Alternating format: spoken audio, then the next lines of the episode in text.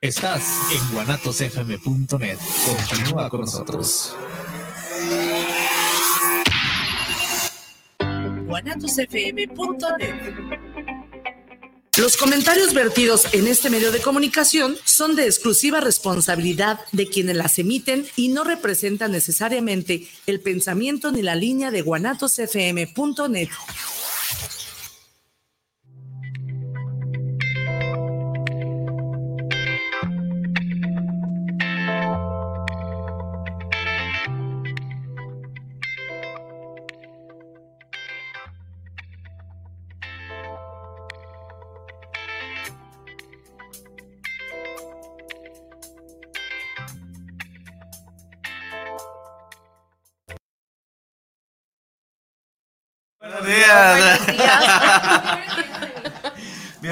una vez más aquí a su programa de Mundo Discovery. Aquí de regreso con mis compañeros, amigos, hermanos de Mundo Discovery, con todo para empezar esta mañana calurosa en Guadalajara.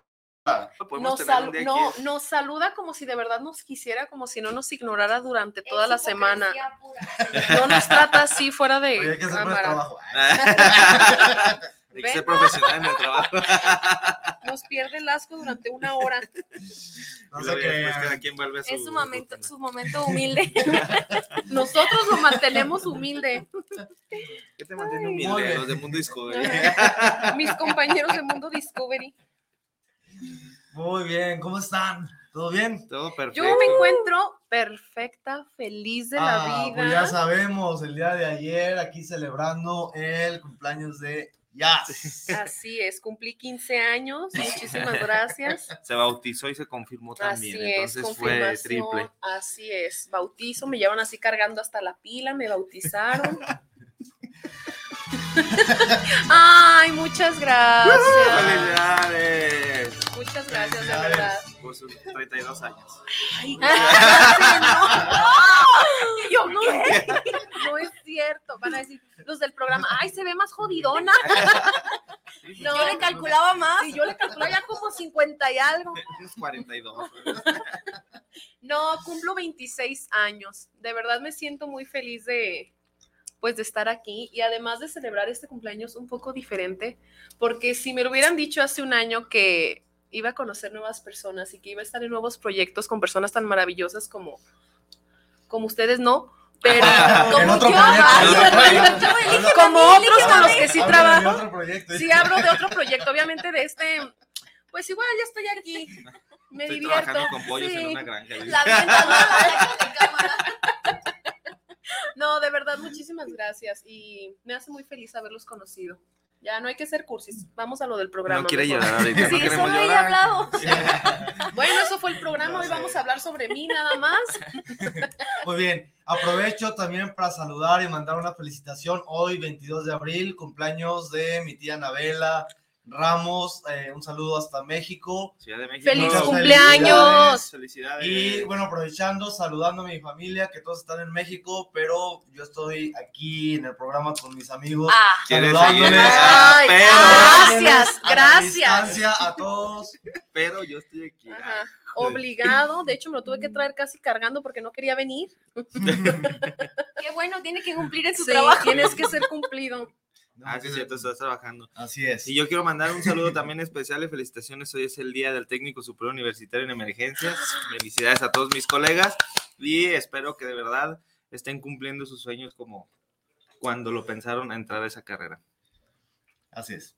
Ok, ok, gracias. Ah, sí, lo que digas. Está bien, ¿Qué estaba pues. Fue como, ajá, ¿y No, qué no, más? Te aplaudo, Te salgo un baile. te ponemos mariachi otra vez, me pongo No. la hula, Te chiflo. te traemos No, mole o Es qué. que estaba pensando justo el día de hoy y que es parte Sí, de, sí, sí. de la razón del tema que tenemos, que también estamos recordando a, a- a todas la- a las, a ujú. las víctimas que hubo en, me parece que fue en el 92. Sí, en el 92. El, el 22 de abril. Que, hubo por estas explosiones aquí en la ciudad de Guadalajara, los que nos escuchan de otros países que a lo mejor no saben lo que sucedió, lo que pasó fue Que explotaron alrededor de 8 a 13 kilómetros de ductos de Pemex por una fuga que hubo en las alcantarillas. Ya días anteriores había este, dado aviso, por ejemplo, los ductos que estaban ya fugando y pues ese día, el 22 de abril, lamentablemente hubo una ignición, la cual pues inició todas esas explosiones en la calle Gante, acá por el centro de Guadalajara, y hubo muchísimas víctimas. Se dice que hubo alrededor de 200 y cacho de muertos, pero no creemos que haya habido eso. Oficialmente Sí. se supone que hubo esos conteos, pero también hubo como más de desaparecidos. no Además hubo encontrado. muchos cuerpos que jamás pudieron recuperar, ¿verdad? Y aparte que no identificaron Sí. también. Que no se identificaron horrible. y pues que desaparecieron completamente por la explosión. Ujú. No saben este, hasta ahorita dónde, han, dónde, pues, dónde quedaron. Y pues se supone que los gobiernos que han estado pasando eh, les, les han estado pidiendo, pidiendo perdón, este, ayuda, apoyo y también pues una razón de qué pasó y culpables, pero no, no han Así encontrado es. ningún culpable, entre comillas. Ujú. Así es, entonces por ese motivo tenemos el día de hoy este tema de pues, la cultura de, de prevención, cómo actuar ante alguna emergencia, alguna eventualidad, y no solamente en alguna explosión como sucedió el 22 de abril del 92, sino también de algún desastre natural, digamos, vivimos en una, en una zona sísmica en el país, México está en este cinturón de fuego, ¿no? Ajá, cinturón de fuego con varias placas tectónicas, que también es importante tener una cultura de prevención ante el riesgo de cualquier eventualidad de esta índole. Entonces, Y saber vamos a cómo platicar un poquito de eso. Y para eso tenemos a un experto el día de hoy aquí con nosotros. Nuestro invitado del día de hoy es. Y yo buscándolo, ¿no? Yo Ajá, no he llegado. Ay, no ha llegado. para acá. De hecho, nos canceló y pues por eso vamos a entrevistar a, a Mendoza. Yo también estaba buscando, dije, ¿qué pasó? De estar atrás en la fuente. Entonces ahí lo vamos a Así de, ver. cabrón, no era yo. No me habían invitado a mí. Ay, Ay, ¿Dónde lo conseguiste? Muy bien, entonces. an- an- ante esto, pues obviamente vamos a contar algunas experiencias personales de lo que, ay. de lo que hemos vivido y cómo no hay que actuar. Dice, vamos a contar experiencias personales. Nosotros tres. vamos- Machado va a contar decir todo. lo que no se debe de hacer. Y Mendoza nos va a va corregir. Es. Lo que sí se debe de hacer. Saben, de los cursos de protección civil que he tomado de rescate y primeros auxilios, lo que he aprendido es no estorbes. Si no sabes hacer algo, deja que alguien que sí sepa lo haga. Si pasa algo, yo no me Llámale a voy a involucrar. De hecho, tuvimos una situación como de un ataque de como de ansiedad o algo así con una, de hecho no fue ataque de ansiedad, No, fue no una situación, una emergencia que tuve yo en salón de clases antes de salir de vacaciones de Semana Santa. Y mi primer ah, pensamiento fue, llámale a Mendoza, llámale a Mendoza a ver qué puedo hacer. Y ya dije, no, tengo que saber ah, reaccionar, llámale a alguien que sí sepa, que esté cerca. Y ya, o sea, yo no hice nada, Y solo me llamé. a. Y yo, Pero reaccionaste, pensaste en llamarle a alguien Sí, que sabe, ¿no? Sí, no, de hecho traté de mantener, ajá, de hecho en ese momento mantuve la calma, le ma- le- ma- calma, sí, calma, ¿no? Mantuve la calma y le llamé a Kenia y ya Kenia me ayudó y las dos estábamos así como, bueno. Hay ya- que llamarle a Mendoza. Sí, hay que- y Kenia, ¿ya le marcaste a Mendoza? Fue una situación muy rara porque hay una, una chica que supuestamente, digo supuestamente porque no la he visto en acción. Es este, ¿qué se podría decir? La paramédico de ahí. Pero no sé si esté como prestadora es de como servicio. practicante, o no tengo idea. Entonces le dije, oye, ¿nos puedes apoyar? Hay una situación en tal salón, tal. Pues yo corrí. Entonces yo esperaba que ella tuviera la misma reacción. No iba bien calmada. no, pero Y sí, sí corrió, corrió. pero para el otro lado. Sí corrió y cuando llegamos al salón, te lo juro, yo no sabía a quién atender, si a la chica que Sí. mal o a la doctora Yo que también. corrió y estaba súper hiper- hiperventilando. Pero yo siento que es que también hay que entender que estamos en una escuela, entonces esa situación no se ven siempre. Supongo que también se asustó, no supo qué hacer, tal vez era la primera vez que sucedía con ella, pero Porque sí llegó bien pasa, ¿no? O sea, agitada. a pesar de que estés preparado, ¿te has choqueado en algo? Bueno, sí, sí pasa. Más que cuando ya tienes tiempo, cuando no has atendido a algún paciente, que fue en mi caso, que ya tuve tiempo que no atendía a un paciente, cuando te pasa alguna situación de emergencia, lo único que dices, ah, caray, ¿qué voy a hacer ahorita? A ver, acuérdate. Déjale, Marco acuérdate, Mendoza. Déjale, Marco Mendoza. Déjale, llamo a mi maestro. y hablo conmigo mismo. A ver, ¿qué vamos a hacer? Digo mismo, ¿qué vamos a hacer? La esquizofrenia Me tomo mi pastilla y ya todo está y ya todos desaparecen. pero sí, de verdad, o hay situaciones que te rebasan, más que nada por el número de víctimas, y ahí sí es cuando pierdes un poquito el control y pues empiezas como a perder la calma porque, pues oye, ¿quién me va a ayudar? ¿Quién me va a apoyar? Porque estás viendo demasiadas víctimas y no sabes a quién atender primero. Para esto, pues hay una, un protocolo que se debe seguir, pero pues obviamente necesitas apoyo de alguien más, no puedes tú solo. Estamos viendo que en la Ciudad de México también hubo pues esta situación del tren, del metro, el cual se cayó, Sí. pues esto se les llama, estas plataformas se les llama ballenas, se cayó una y pues hubo muchas víctimas, entre ellos hubo también algunos muertos. Y ahí pues los que tuvieron que apoyar fueron los mismos, las mismas personas que estuvieron ahí a- atentos a, a este, a este accidente. Y muchos no están preparados. Ese No es el problema. Eh, Y por sí, eso por hacemos. Yo sí estoy preparada, tomé dos cursos. por eso siempre, Y eso de la preparación es algo también delicado en una situación así, porque yo, yo pienso, me, me acuerdo del terremoto de 2017 en la Ciudad de México, Horrible. que fue creo que Puebla, muy cerca de la Ciudad de México, el epicentro, Ujú. por eso se sintió muy fuerte, a pesar de haber sido, creo que fue de 7.1, pero se Ujú. sintió más fuerte de lo normal, y entonces algunos edificios se derrumbaron en la Ciudad de México. Y, y qué es lo que pasa? Yo, yo siento que cuando alguien no tiene una preparación, de repente quieren ayudar, quieren salvar vidas, entonces caminan sobre los escombros y qué pasa? Pueden llegar a aplastar Colapsar, más ajá. todavía a los que están enterrados, ¿no? Entonces debe haber alguna preparación o alguien que dirija que, que sí tenga el conocimiento, ¿no? La experiencia. Sí, de hecho, fíjate que por eso desde el 85 se comenzó, se creó, en el 86 se creó la CENAPRED, que es de eh, protección civil. Aquí lo que hicieron, lo que quisieron hacer es, ¿sabes qué? Como no ajusta o no somos suficientes en protección civil y emergencias, necesitamos nosotros algo que nos apoye en lo que podemos llegar o ayudar. Entonces, se crearon ahorita lo que ya conocemos todas las mentadas brigadas. Las brigadas son apoyo y son capacitaciones que le dan a las personas en el centro de trabajo para que en una emergencia ellos puedan apoyar, eh, para que puedan hacer tiempo y ayudar a los demás en lo que llega ahora sí la ayuda profesional. Por eso es- se hace mucho énfasis en que necesitas estar una brigada, necesitas estar una brigada. ¿En cuál quieres estar? Búsqueda, rescate, control y combate de incendios, evacuación, primeros auxilios, pero hay muchos que de verdad he visto que, ay no, qué flojera otra vez. o que lo ven como obligación. Me ha tocado que en los cursos en los que estamos ni siquiera prestan interés, no digo que todos, y de- hablo desde educación, o sea, desde que yo participé como estudiante y ahora como docente, Ujú. de que de verdad las personas lo ven como una obligación o como algo muy aburrido, cuando no nos ponemos a pensar que es algo que te puede salvar la vida a ti o puede salvar la vida de alguien de tu familia. O sea, creo que no dimensionamos el... Es que es La interés, ¿no? necesidad, que, que ajá. da la gente. Y eso mismo pasa con los simulacros. Y lo, Ujú. lo estamos Sí. hablando, acaba de pasar un simulacro nacional.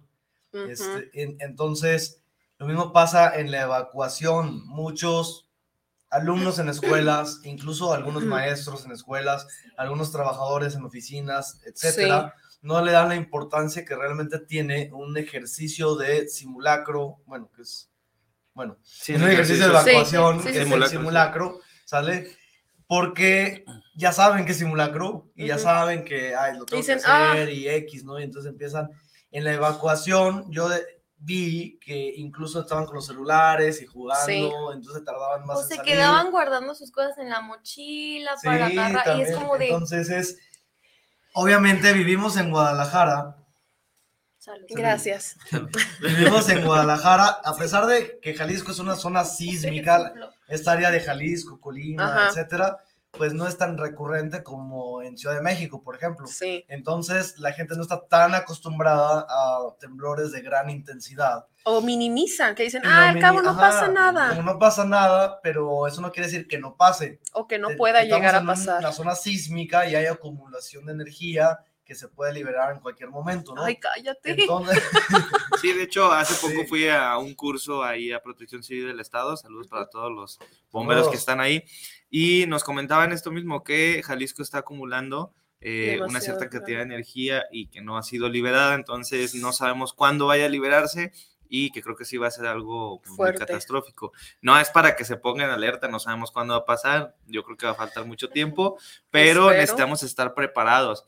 Lo mismo que decía Carlos, había muchos maestros, es más, en el curso todos los que estábamos en la unidad interna de protección civil, los encargados decían, es que muchos maestros no dejaban salir a los alumnos, que para qué, que era mucha pérdida de tiempo, mucha pérdida de clases, ¿qué podemos hacer ahí? Pues obviamente, como dice, este abogado el niño tapado el pozo, ya que pasa la situación, ahora sí se ponen las pilas, no, es que sí es importante y ahora sí ya empiezan a actuar en los simulacros. Pero lo que pasó el año pasado, que fue lo del simulacro y enseguida fue lo de la emergencia, que sí fue el sismo real. E hicimos menos tiempo en, el, en la emergencia que, que, en el simulacro. Ahora sí, las pues personas sí. vieron venir ahí que iba a poder pasar algo más feo. Y que además muchas personas se quedaron todavía como si era simulacro, si era real. Nosotros estábamos, estábamos en una junta, ¿no? Y estábamos en un salón que se sintió horrible el, el temblor y todos nos quedamos así como, ¿qué hacemos? Ya es real, es real y empezamos a evacuar, pero muchos maestros todavía seguían así en el salón y se asomaban y como... Se asomaban por el barandal. Ajá, sí, como que, ajá, y todos salgan, bajen, y es como que pues ya pasó el simulacro, ¿no? Porque fue como a una hora de habernos... Sí, luego, luego, y eso luego hubo réplicas, ¿no? Sí, eso mismo pasó en la prepa donde estamos nosotros, porque los que nos escuchan por primera vez, estamos trabajando en, en prepas, somos maestros de preparatoria, y entonces lo que pasó en, en, en el temblor, lo mismo, Gente que se desde el segundo, tercer piso. De tercer piso así moviéndose todos. Con el movimiento. ¿Qué pasa? Con el movimiento y, se, se, asomaban y nosotros desde abajo diciéndolo, evacúen, evacúen, porque obviamente como hay, hay muchas, como aquí no pasa tanto lo de los temblores como en la Ciudad de México, entonces todavía no funciona lo de la alerta sísmica en la ciudad y en muchas instituciones y demás. Entonces, cuando hay una emergencia de verdad, yo creo que el que pone la alarma corre primero o no, o, no hay alarma. Se sale primero, ¡chin, la alarma! No le la alarma. Está temblando, llega la alerta y se sale. pone la alarma de los helados o algo así. Ay, eso no es, pero ya no va a regresar. Ay, ni modo, ya va cuenta. Colchones que venda. Tamales nuevos. Ay, no. Entonces, si es algo delicado y justamente ayer estábamos platicando de eso, eh, José y yo, sobre lo de la alerta sísmica, porque en México tienen una preparación mucho más grande porque ya pasa muy seguido, obviamente, pero al ser Jalisco una zona también sísmica de probabilidad de riesgo sobre temblores fuertes, hay que recordar que el terremoto más fuerte en la historia de México registrado fue en Jalisco fue creo que 8.5. Obviamente hace tanto tiempo que no había tantas construcciones, entonces no había tantos muertos, obviamente. Pero imagínense eso ahora, en 2023. Además que también recordemos que las estructuras de, que tenemos aquí en la zona metropolitana de Guadalajara, no, la mayoría no están hechas ni preparadas para un sismo de tal magnitud. O sea, yo vi que muchos de los muertos y de los edificios que se cayeron tanto en el 2017 como en el 85 fue precisamente porque no contaban con esta cimientos antisísmicos y ya después de los eh, de estos sismos tan grandes que hubo comenzaron la construcción con este con este sistema no pero aquí en Guadalajara no sé de hecho si todas las construcciones tengan este mismo ya los nuevos edificios ya los están construyendo para ese tipo de situaciones. Pero los antiguos todo centro histórico o sea de hecho, hay algunos que están todavía con, con, vigas y todo eso que los están Ahora, los nuevos, pero también hay que meter el, el tema de la corrupción, porque muchos ay, fírmame que sí tiene los reglamentos, te doy una comisión, etcétera. Sí. Entonces hay que tener cuidado con eso, sobre todo en países como en Latinoamérica, que estamos, digo, en todo el mundo hay corrupción, obviamente, pero hay más, más grave corrupción en nuestro país. Entonces, ¿qué nos da la certeza? De que está certificado ese edificio. Sí, esté certificado, que sí sea real, entonces no sé. Y además todo el patrimonio cultural que tenemos, o sea, sobre todo aquí en la zona metropolitana, son edificios muy, muy viejos. O sea, si vas o quien venga aquí al centro de, Guadalajara, de verdad hay edificios que ni los quieres voltear a ver porque se están cayendo ya a pedazos, que tienen las vigas sosteniendo las estructuras por fuera. O sea, si ahora con la construcción de la línea 3 de, del tren, ligero. que fue subterránea, del metro eh, subterráneo. ¿Cuántos, ajá, en el centro de Guadalajara, cuánto daño no hubo las estructuras de, de estos, ajá. o sea, o a veces que pasas por algún lugar y que resulta que ya se cayó una piedra y ya descalabró a no sé quién.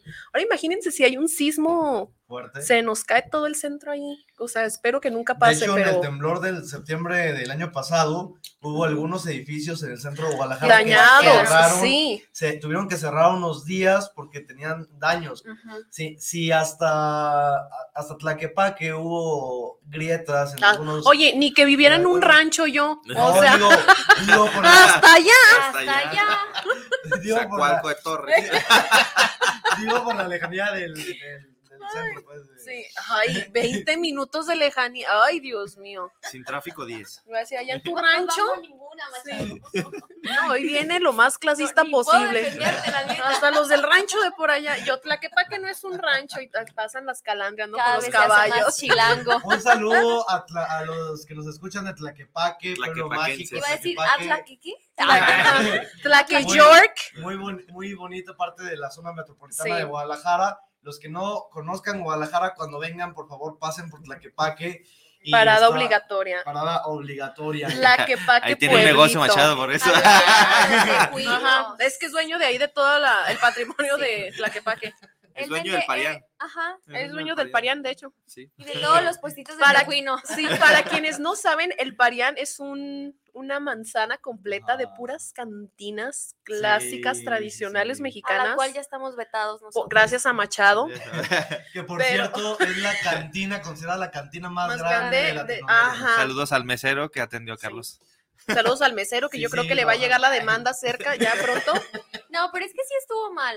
Sí, O sea, esta vez sí fue justificada, pero es porque que nos obligaba a Contexto. consumir un, cier- un cien- una cierta cantidad de... Sí, para de tener alcohol. derecho a mesa. para Pero a alcohol, hay mesa, gente que sí. no toma alcohol. Como Y además yo voy a entre semana. Bueno, pero es que es una cantina también, hay que tener como... Pero condicionar el No, consumo pero- de alcohol en un- que está, no es- O sea, no, no no está es, permitido y es, está hasta la Profeco lo dice. Entonces, y no es solamente alcohol, o sea, si fuera un lugar donde nada más vas a tomar alcohol, pues igual Pues se sí. entiende, Ahí ¿no? es para que vas. Pero ahí hay comida. y además hay- íbamos a consumir Mariachi. cena y, o sea, igual íbamos a tomar alcohol, pero, De hecho, sí los- a o sea, sí íbamos a tomar, de hecho íbamos a por alcohol, de hecho yo iba por una cazuelita, o sea, ahorita que me acuerdo íbamos por No, cazuelas no me de tequila, porque ya voy a consumir.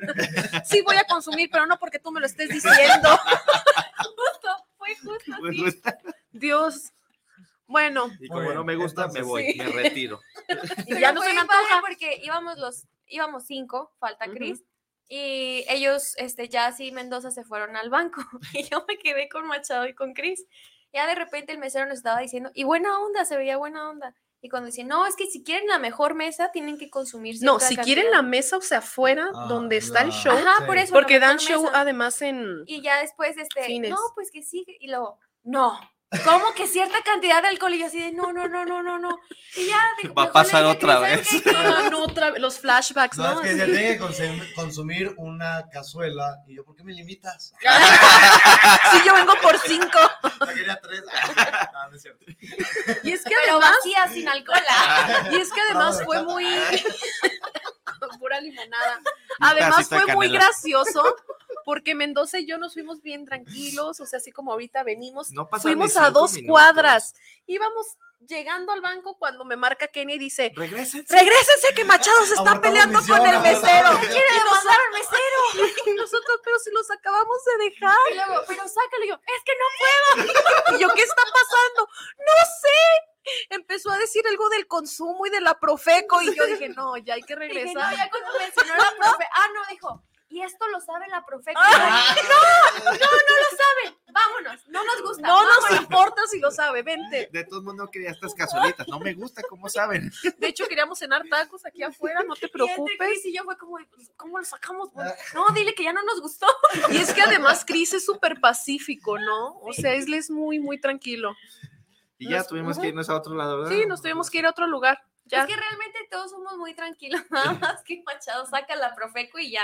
Eh, Y todos su empezamos como dorada. gallitos. Y yo, saca la ley del consumidor así impresa, ¿no? Yo aquí traigo. Y todo remarcado, ¿no? Sí. Cito. Muy bien, nos están llegando unos saludos. Nos dice Francisco García, saludos para Mundo Discovery. Excelente Saludo. mañana la que están teniendo cada sábado. Saludos, Saludos. a todos los que nos escuchan cada sábado y a los que nos escuchan eh, algún sábado y otro no, pues también. Pues. O también. no, a los que nos Y escuchan a los también que no entre nos escuchan, pues también. y a los que nos escuchan entre semana en el podcast que nosotros También. tenemos Ah, en también. Spotify y YouTube y que en Facebook también nos siguen y a veces ahí publicamos Ujú. ya cositas. Así es, porque les recordamos que estamos en las redes sociales. Estos programas completitos los pueden ver en YouTube, en Mundo Discovery Oficial, también en Spotify, que ya lo encuentran en Mundo Discovery y ahí ya sale también en eh, algunos de los programas. Vamos a ir subiendo también los programas a Spotify. Nos dice Manuel Coronado. Saludos desde Tlaquepaque para Mundo Discovery. Saludos. Saludos especiales a los conductores por llevar esta emisión de esta mañana. Saludos a Tlaquepaque. Es el Pilar. mesero. Es el mesero. Puedes Saludos desde el Parián. Saludos desde el Parián, checando la ley del consumidor. Pilar Dávalos, saludos a Mundo Discovery. ¿Cómo olvidar una fecha que dejó marcada a Guadalajara? Así es. Sí. Es un, eh, fue algo tremendo que pasó. Obviamente, muchos de nosotros estábamos muy chicos. Nosotros Otros- ni habíamos Otros nacido. estaban en los planes apenas. Tres años. Pero, pero sí, eh, es una historia que deja marcada a la zona metropolitana de Guadalajara y a todo México. Y que no hay que olvidar. Sí, también, porque también escuchamos sobre algunas eh, situaciones de las noticias, por ejemplo, que en otras ciudades habían Ujú. dicho que se había destruido completamente la ciudad, que es que eso es algo también importante recalcar de los medios de comunicación, porque muchas veces hay mucho amarillismo al respecto. Sí. Y, y eso me hace recordar. eh, Cuando explotó el volcán. ah, no, esa es otra. esa es otra que- Sí, no, me hace recordar el, en el 85, obviamente yo no había nacido, pero mi papá vivía en la Ciudad de México y con toda su familia, ¿no? Entonces, mi, mi tía, que es hermana de mi papá, se casó en el 85, creo que es en el 85, y se fue a vivir a Italia. Entonces, unos meses después, llega septiembre, empieza el terremoto, desastre y demás, pero obviamente la zona donde vivía mi papá no pasó nada, porque la Ciudad de México tiene como que ciertas zonas donde, por ejemplo, el centro de la Ciudad de México, que pues era un lago, ¿no? Abajo, entonces Ujú. Texcoco. lo- la- los, las tierras de diferentes zonas son- so- eh, se percibe de diferente manera. Entonces la zona donde vivía mi papá y su familia no pasó nada, no se cayó nada, no eh, nada, ¿no? Se enteraron después de que se cayeron porque salieron y empezaron a recorrer. Mi papá tomó muchas fotografías, pues, él, él era periodista y tomó muchas fotografías que tiene ahí todo ese registro y demás. Lo que pasa es que después del terremoto, los que ya han vivido terremotos saben que se van las líneas. Entonces Ujú. no hay teléfono, no hay internet, generalmente, depende de la intensidad del, del terremoto. Y eso pasó en el 85, obviamente no había celulares y todas esas cosas, Ujú. pero la línea del teléfono fijo no, no había. no Y los medios de comunicación que hicieron, que replicaron las noticias diciendo textualmente, la Ciudad de México queda totalmente destruida, no queda nada. Y entonces eso llega hasta Italia, entonces lo ve, lo ve mi, mi tía. Imagínate Qué tú estar en otro país sabiendo que toda tu familia vive en Ciudad de México y que las noticias dice que se destruyó, no quedó nada, no quedó nadie Nadie. Etcétera, por este amarillismo y obviamente pasa tiempo en lo que se empieza a recuperar la señal y en lo que se entera de que sí estaban vivos todos. Entonces, es- estos nervios que, que se tienen, imagínense también. Entonces, medios de comunicación, cuando publiquen algo, pues tengan la certeza, ¿no? De, O sobre todo ahora que tenemos el acceso a redes sociales, que la información Mm, llega también. en Sí, menos de un sí, sí. segundo, también hay que cuidar mucho esta parte de qué es lo que compartimos, porque viralizar una nota que es falsa, o sea, estás tú también apoyando a pues a compartir mentiras, o sea, también hay que tener muchísimo No, y cuidado que haya con muchas eso. crisis de ansiedad, porque como Sí. dice Claro. Carlos, o sea, personas que tienen sus familiares lejos y se enteran de una nota que no es cierta, pues imagínense. O en el- o que- no ajá, O los que se encuentran, o los pasó que están enfermos del corazón o de cosas tan delicadas, imagínate, leer una nota así, te puedes hasta quedar ahí en ese momento. Sí, sí, sí. Te Entonces, le- algo, algo Te puede dar delicado. un paro tener- cardíaco, porque infarto no es. No infarto, es un paro cardíaco. Un paro cardíaco. Muy bien. Entonces, respecto a Sí, eso. sí. Sí, pues, Digo, muy bien. Ok. Ok, luego hablamos de medicina, todo está bien. en otro programa hablan sobre eso. Entonces, lo mismo pasa con las explosiones de Guadalajara, porque vi comentarios de gente que estaba aquí que noticias en Ciudad de México o en otras ciudades Sí. decían que se había destruido el centro de Guadalajara, todo, que sí fue mucho daño el que pasó, pero obviamente No esas en todo Guadalajara. Pueden, pueden percibirlas como que se desapareció el centro, ¿no? Como O si se fuera una explosión nuclear, ¿no? Guadalajara, entonces hay que tener cuidado con eso, pero para ver más o menos estos daños que hubo sobre esta, de, de- de- estas explosiones el 22 de abril del 92, tenemos por ahí un videito. Nosotros eh, elegimos un video para que ustedes, Ujú. los que no son de aquí de Guadalajara y que no supieron sobre esta emergencia que hubo en aquel entonces, O este que nacieron accidente, después también. o que nacieron después, pues tenemos ahí como un pequeño corto en el cual viene explicado muy bien, eh, con esta periodista que se llama Adela Micha, viene explicado muy bien eh, qué fue lo que pasó y de ahí si se pudieron ayudar a las personas o no. Entonces vamos con este video y regresamos. Ok.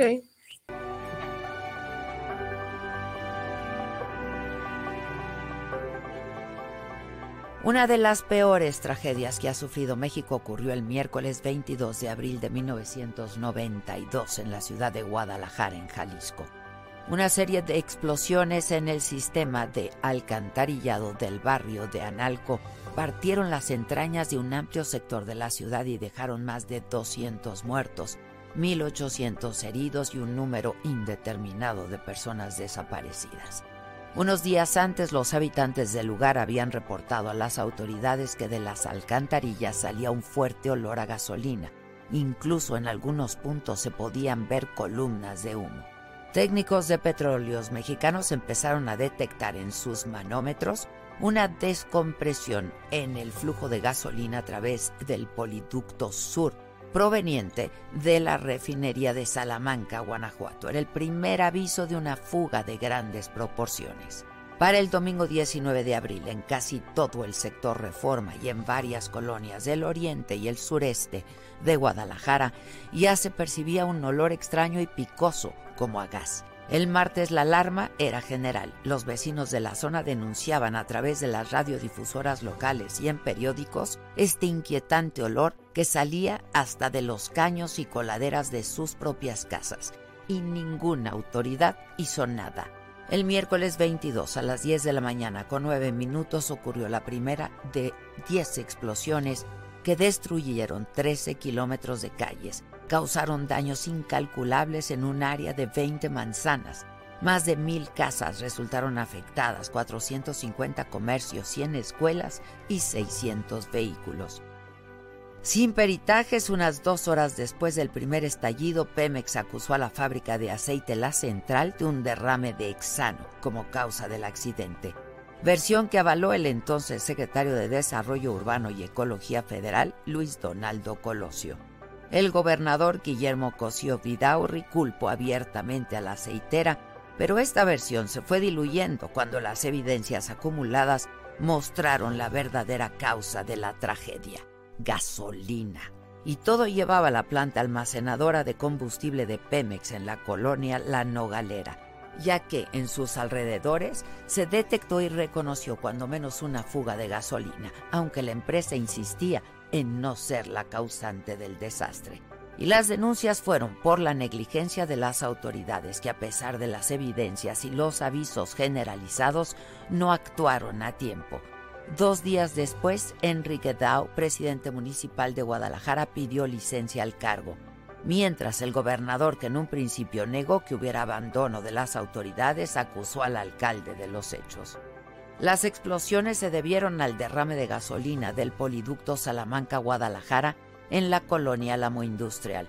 El flujo de gasolina llegó al colector de aguas residuales en el que se acumularon vapores inflamables, pero no pudieron dispersarse debido a las obras de construcción de un sifón por debajo de la calzada Independencia. Esto provocó un sello hidráulico y después la gasolina encontró un punto de combustión. Comenzaron los estallidos. En el 2008, en el Parque de San Sebastián de Analco, una de las zonas más afectadas por las explosiones, se construyó un monumento llamado Estela contra el Olvido en memoria de las personas que murieron en esos hechos. Esta fecha fue designada por bomberos y protección civil del estado de Jalisco como el Día Estatal para la Prevención de Desastres. La información de la tragedia se encuentra en 223 cajas que resguarda el archivo histórico del estado de Jalisco. Los miles de documentos nunca fueron clasificados. Quien quiera saber lo que ocurrió ese día puede encontrarlo en esas 223 cajas. Treinta años después, familiares de las víctimas aún claman justicia y muchos de los heridos piden también ayuda.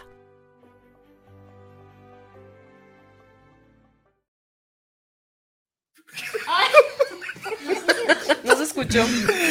Regresamos, regresa- regresamos aquí a su programa de Mundo Discovery después de este video y ya se ya tienen una idea de las imágenes que vivieron esa, en esta tragedia, la, la gente que lo vivió, entonces también eh, un respe- respeto y abrazo para la gente que tuvo víctimas entre sus familiares, entre todos en esa época y en, en este acto trágico que pasó en Guadalajara.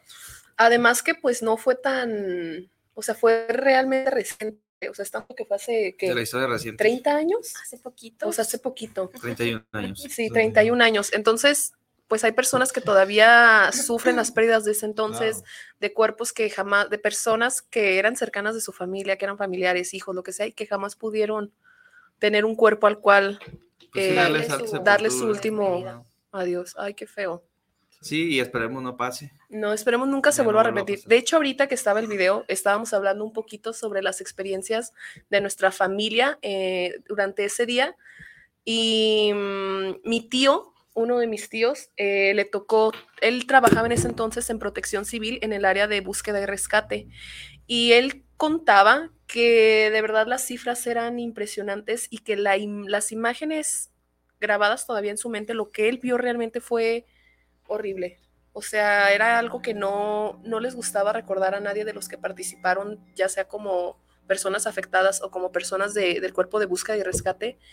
Y eran camiones, carros, eh, todo arriba de, de las casas, de la misma explosión hacía volar los vehículos y estaban volteados arriba de los edificios, de las casas, todo colapsado. Los, ¿cómo se llaman? Agujeros o cabones. Las zanjas que se hicieron. Ajá, todos los... ¿Cómo? Zanjas. Las zanjas, las zanjas que se hicieron en... Ajá. Ah, las zanjas que se hicieron por las calles, por las avenidas, además que fue por una de las avenidas principales de aquel entonces, ¿no? Fue una calle concurrida, Lateral. pues, ahí en Analco, la calle Gante. El barrio de, de el barrio Analco. de Analco. Y Ahí. de verdad decía que utilizaban un centro de deporte, no sé cómo se llamen, pero en ese espacio llevaban todos los cuerpos y decía que como en las películas ponían un cuerpo tras otro así cubierto sin, sin identificar. Y ellos en ese momento era, pues, ocúpate de salvar y recuperar todo lo que, lo que puedas. O sea, no tenían derecho ni a entrar en shock, no, no tenían tiempo ni siquiera, era ayudar o entrar en crisis. Y, o sea, qué, qué difícil. Sí, y muchas Sí. personas estuvieron también solidarias, aunque no sabían nada de brigadas de primeros auxilios o búsqueda y rescate, estuvieron también ahí muchas personas que pues también estuvieron arriesgando su vida porque pues, no tienen el conocimiento de cómo hacer las cosas. Y de verdad sí fue algo muy impresionante que las nuevas generaciones dicen. "Ah, pues no, no creo que haya pasado tan feo. Pero las personas que sí lo vivieron en carne propia, pues es impresionante las historias que nos cuentan. Mi abuelo nos dijo que sí nos agarró a todos y que nos llevó lejos de ahí, porque también vivía aquí por la zona centro. Ujú, En el 85 hubo una explosión acá por el Centro Médico de, de- de Occidente también. Este, fue algo parecido y muchos dicen que fue como una, como una señal de que posiblemente pudiera haber pasado en esos, en esos años o eh, en esos días o en esos años posteriores. Y sí, pasó después en el 80 y en el Además, 92, perdón. Además, en ese momento, pues como no había tecnología tan avanzada como ahorita, la desesperación de no poder localizar a, A tus a familiares. tus familiares, de no tener noticias, y además era una paranoia colectiva que va a explotar y todo va a explotar, todo va a explotar, todo va a explotar, y todos estaban muertos de, de miedo. De hecho, mi mamá trabajaba en el centro histórico y dice que empezaron a decir de que había habido explosiones en una zona cercana a la que ella vivía. Entonces, fue irse corriendo literalmente porque no había taxis, no había camiones, no había nada, todos corriendo en pánico, buscando a su familia, yendo a las zonas que todavía estaban en riesgo, que no sabían si iba a seguir explotando, agarrar a quien pudieras y ponerte a salvo. O sea, de hecho ella me cuenta que se fueron hasta Loma Dorada, que en aquel entonces eran kilómetros y kilómetros de, de distancia, no había camiones, se tuvieron que ir caminando, eh, no poderle avisar a tus familiares que estaban en otros países que estabas bien, no poder avisarle a nadie ni preguntar si el resto de, de tu familia estaba bien, simplemente era agarra a quien tienes ahorita y ponte tú a salvo, que también creo que es algo muy difícil en una, en una emergencia de busco a mi familia, que es a quien más quiero, o me pongo a salvo. O me yo. llevo a mi otra parte de la familia para otro lado. Ajá, Entonces, ¿qué es hacer la miedo. decisión? Sí. Sí, mi mamá comentaba que sí fue muy fuerte porque a ella también, como dice, no había camiones ni nada, le tocó caminar desde Plaza Tapatía hasta donde yo vivo. Entonces que era muy fuerte porque pues veías la, La pues no desesperación. sé, la desesperación de toda la y el gente. miedo. Y dice, solo, lo- solo los que vivimos sabemos la desesperación de ese momento. Qué fuerte, ¿no? Sí, y aquí tenemos varios saludos que también nos están contando un poquito de sus historias. Y Lupita Acosta, Acosta perdón, buen día, saludos.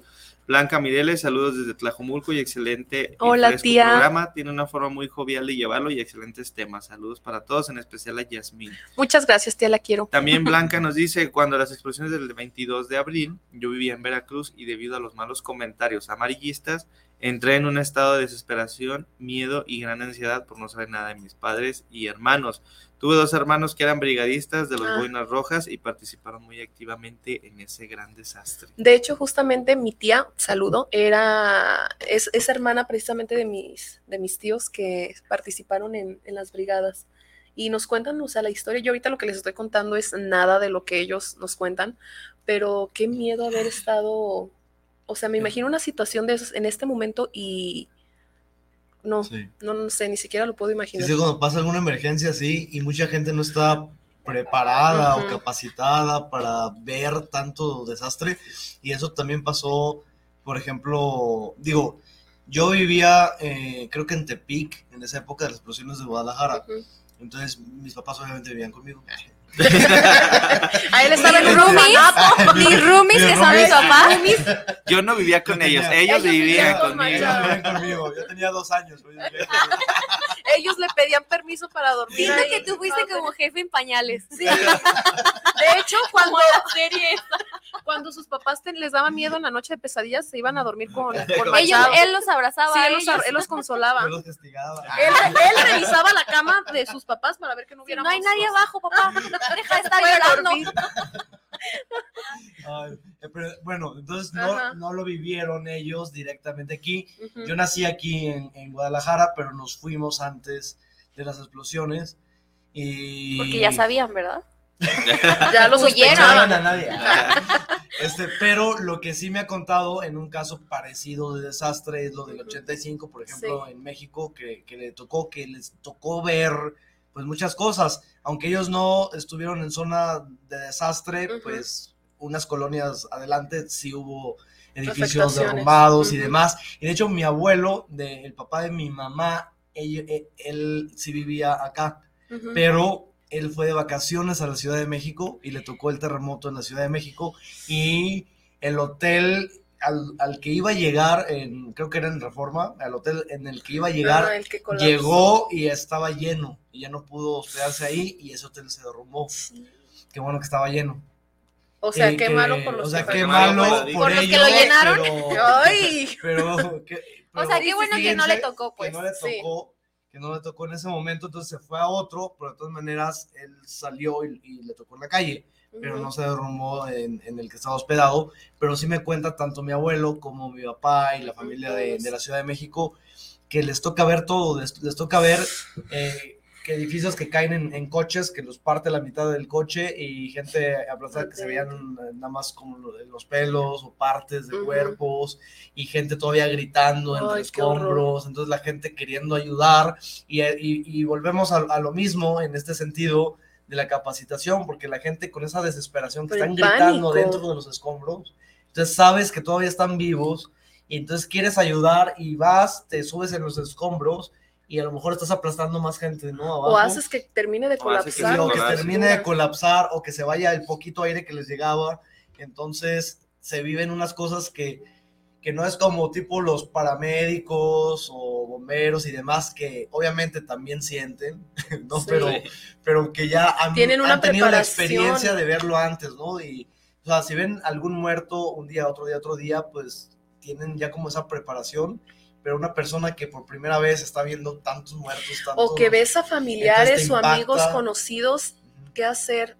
Además, bueno, yo me acuerdo que en un curso nos dijeron que a veces por querer ayudar puedes provocar hasta hemorragias y que las personas se, se desangren. Como a veces de que, ay, no sé, se encajó algo en el estómago Y Ah, se lo tú se lo quitas, o sea, por quererlo ayudar se lo quitas y resulta que No le provocas hemorragia, se desangra y se muere a raíz de o gracias a que tú le, o sea, por querer ayudar muchas veces podemos ocasionar, ajá, una tragedia.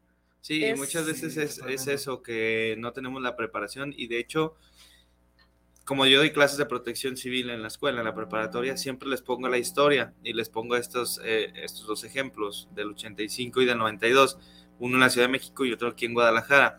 Entonces, les puse el del 85 y les puse el del 2017, el del sismo de la Ciudad de. México, y a mis alumnos les pregunto, ¿cuál es la diferencia que ven ustedes?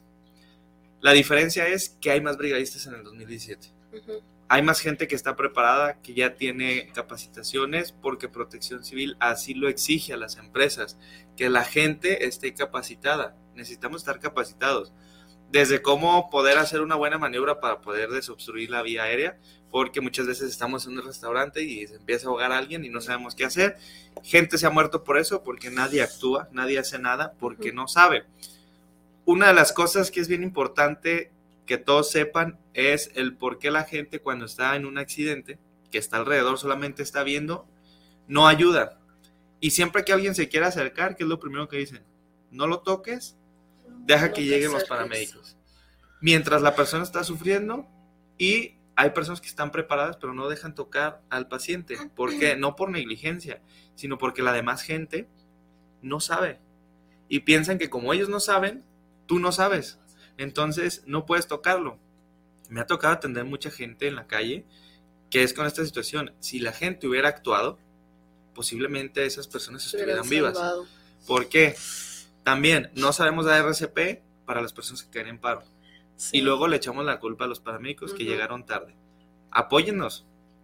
Métanse un curso. No dura más de cuatro o cinco horas. Métanse un curso y pueden salvar la vida de alguien o pueden hacer que se extienda este, el tiempo para que nosotros podamos llegar y podamos actuar de manera adecuada. Eso nos ayuda a salvar muchísimas vidas. Pero pues, no nos gusta meternos en los cursos. No o, nos, gusta o nos da más, miedo, o nos da miedo. flojera. Y eso nos ayuda demasiado a nosotros como paramédicos para poder llegar a tiempo y poder ayudar a, a la- a tu familiar. Ahora, hablando de, de esto, yo vi unos videos, no sé, me vas a corregir. En TikTok. me vas a corregir ahorita, pero se puede hacer algo como tú mismo, porque yo vi uno que se, como que se estaba atorando algo Oh, y Ajá. que él mismo así como se puso sobre una mesa. Ajá, creo, y- sobre el respaldo de una silla, ¿no? O sea, también Hizo se como- puede, porque obviamente hay, hay gente que vive sola, hay gente que viaja sola, hay gente que... O que en momentos puedes estar solo. Bueno, en algún momento, ¿no? Del, del día estás solo, te puede pasar algo y, y ¿qué haces? No hay nadie. Entonces, ¿cómo puede reaccionar esa persona? Sí, efectivamente podemos nosotros hacer esta maniobra que se llama maniobra de Heimlich para poder desobstruir la vía aérea cuando se nos atoró algo que normalmente es comida. Eh, podemos nosotros buscar una superficie que sea plana, que sea dura. En este caso, pues podemos elegir una silla, que es lo que tenemos casi en todos lados en casa.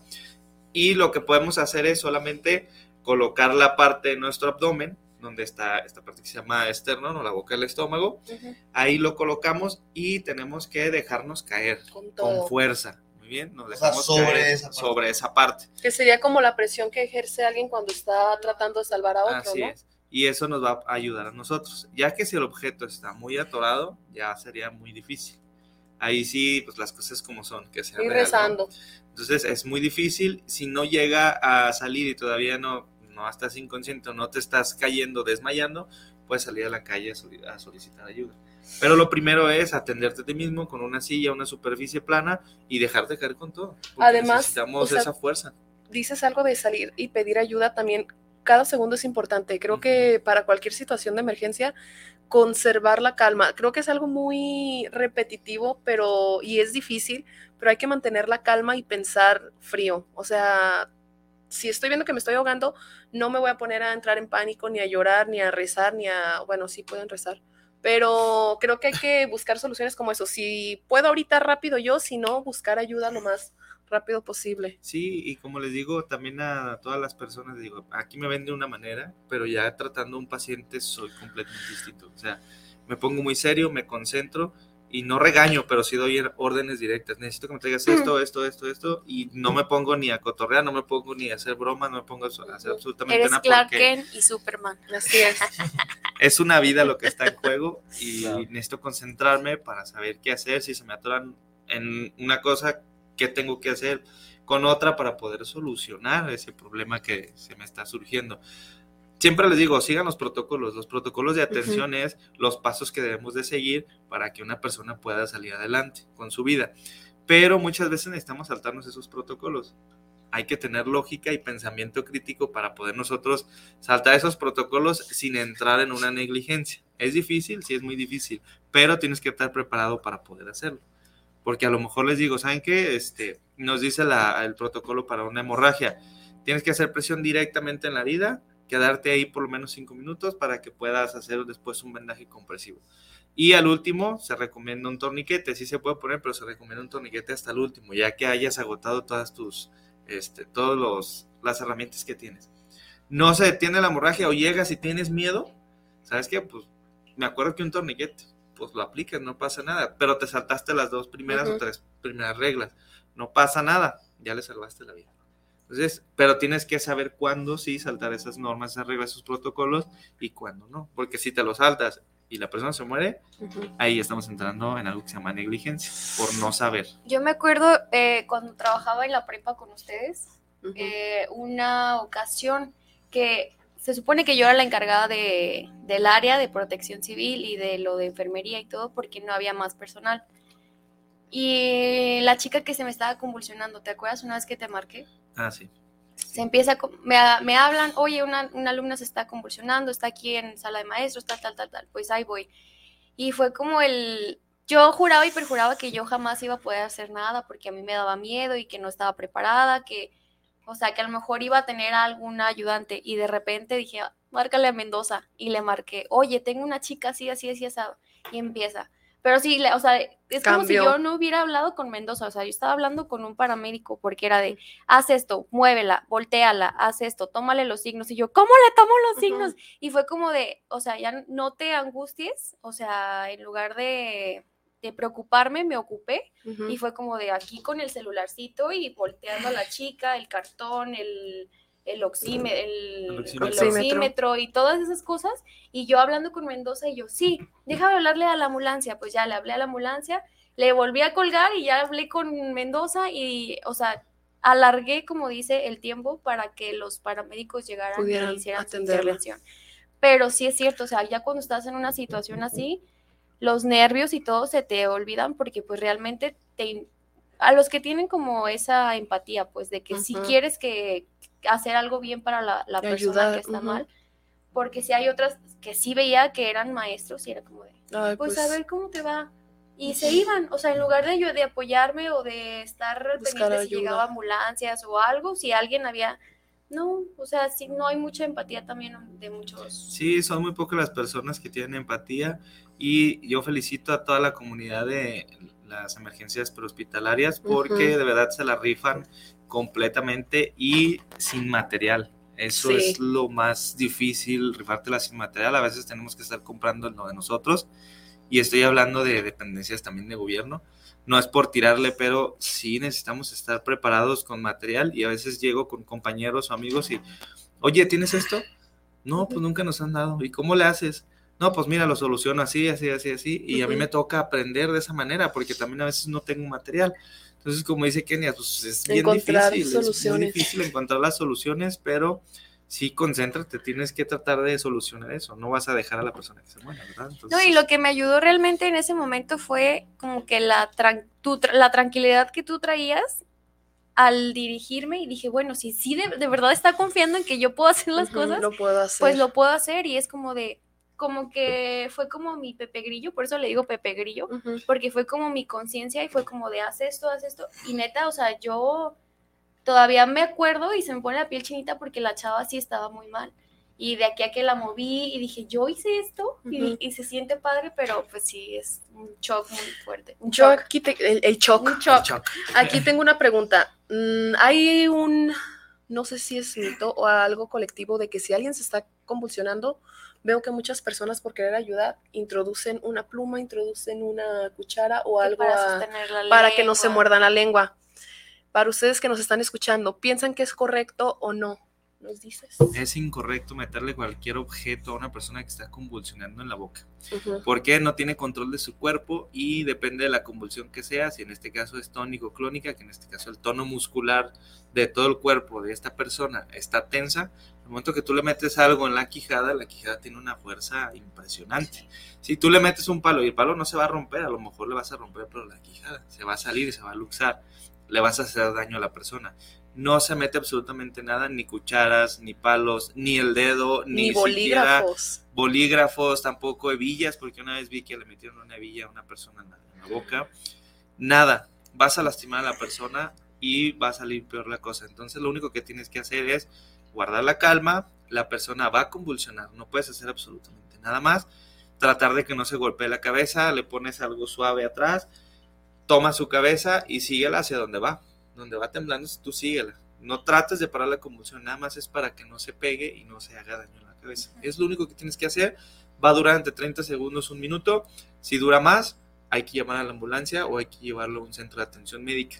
Bien, es lo único que tienes que hacer. Tampoco le den agua, no le den medicamentos, no le pongan nada en la boca. Dejen que pase la convulsión. Después de la convulsión, la persona va a estar en un estado que nosotros este, vemos como que es una persona que está como ida. Ni siquiera te va a hacer caso, no le preguntes nada. Eso dura, puede durar desde un minuto hasta 10 minutos. Si dura más, hay que llevarlo al hospital porque posiblemente tenga un daño cerebral. Muy bien. Pero va a durar de 1, 5, 10 minutos, se recupera, no va a recordar nada y Continúa, listo, hay que llevarlo ahora sí al hospital. Muy bien, para que lo revisen. Pueden hacerse del baño, pueden vomitar, pueden salivar, no pasa nada, solamente déjenlo que convulsione y hasta ahí se acabó. Solamente cuiden su cabeza y no metan absolutamente nada en la boca del paciente. Y en otro caso de emergencia, por ejemplo, un sismo, un desastre natural, como las explosiones, también algo como eso, ¿qué se puede hacer o qué se recomienda ahorita a las personas que nos están escuchando? Nosotros lo que podemos hacer es, así como brigadistas, si ya pasó la emergencia, es alejar a todas las personas, empezar a evacuar.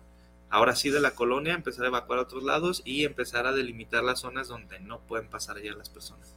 Ayudarnos y pues irnos lo más lejos posible. Muy bien, eso es lo único que tenemos que hacer. No hay que meternos a tratar de ayudar a las víctimas, ni tampoco meternos abajo de los escombros porque podemos sufrir lesiones. De hecho, me acuerdo que algo que nos dijeron y que nos siempre nos repiten en todos los cursos y que tú también lo has dicho es preferible a que haya un afectado a que hayan dos. A veces por querer ayudar a alguien incrementas el número de afectados o pues incluso de esta parte víctimas. de, de, pues de ser más egoístas, ¿no? Porque es de primero Ponte a yo, salvo después tú. yo y al último yo. Pues. O sea, es como ayudar en ese momento a evacuar, salirnos todos, pero poniéndote como prioridad a ti mismo. Qué difícil. Sí, así es. Se nos va el tiempo. Se nos fue. Se nos fue el tiempo y bueno, estuvo Ah. Interesante este tema. Está como para extenderlo, para recibir más consejos Sí. sobre eh, algunas intervenciones sobre, sobre emergencias, en emergencias, más bien. Y recibimos unos dos últimos eh, saludos acá por parte de, de la estación. Nos dice Guillermina Castro, saludos para el programa, saludos para Mundo Discovery, equipo completo, un gran honor.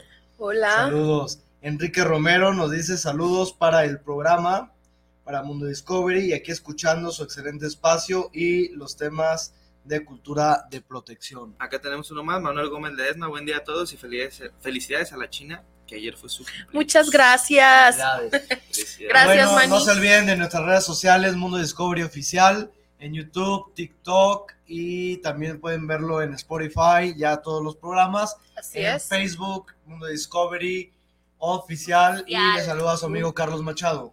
José Mendoza. Yasmín Durón. Y Kenny Hurtado. Se acaba de pegar. Nos vemos el siguiente sábado a las Bye, mañana. bye. En sus Saludos. Nos vemos.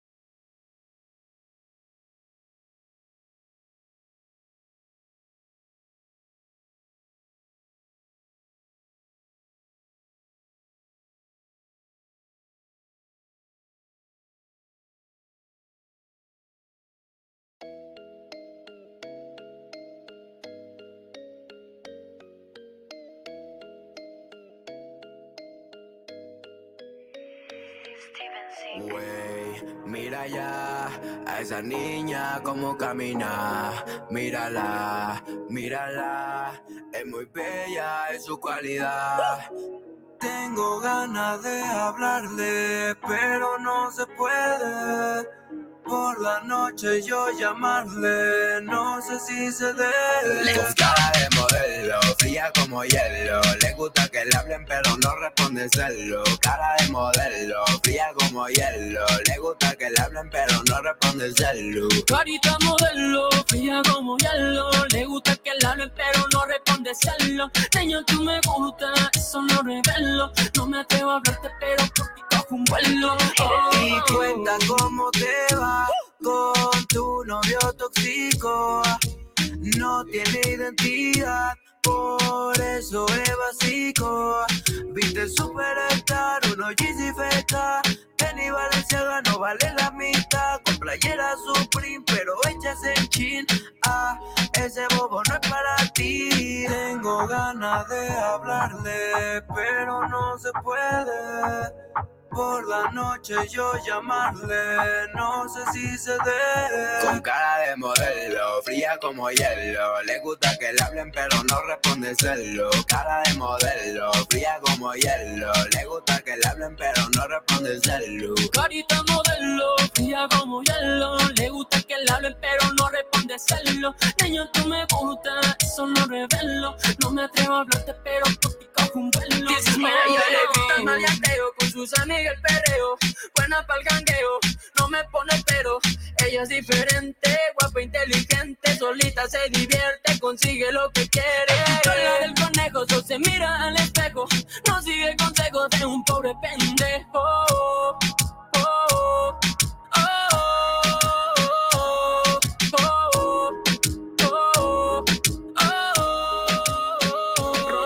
fronteras. Eren Sack dice.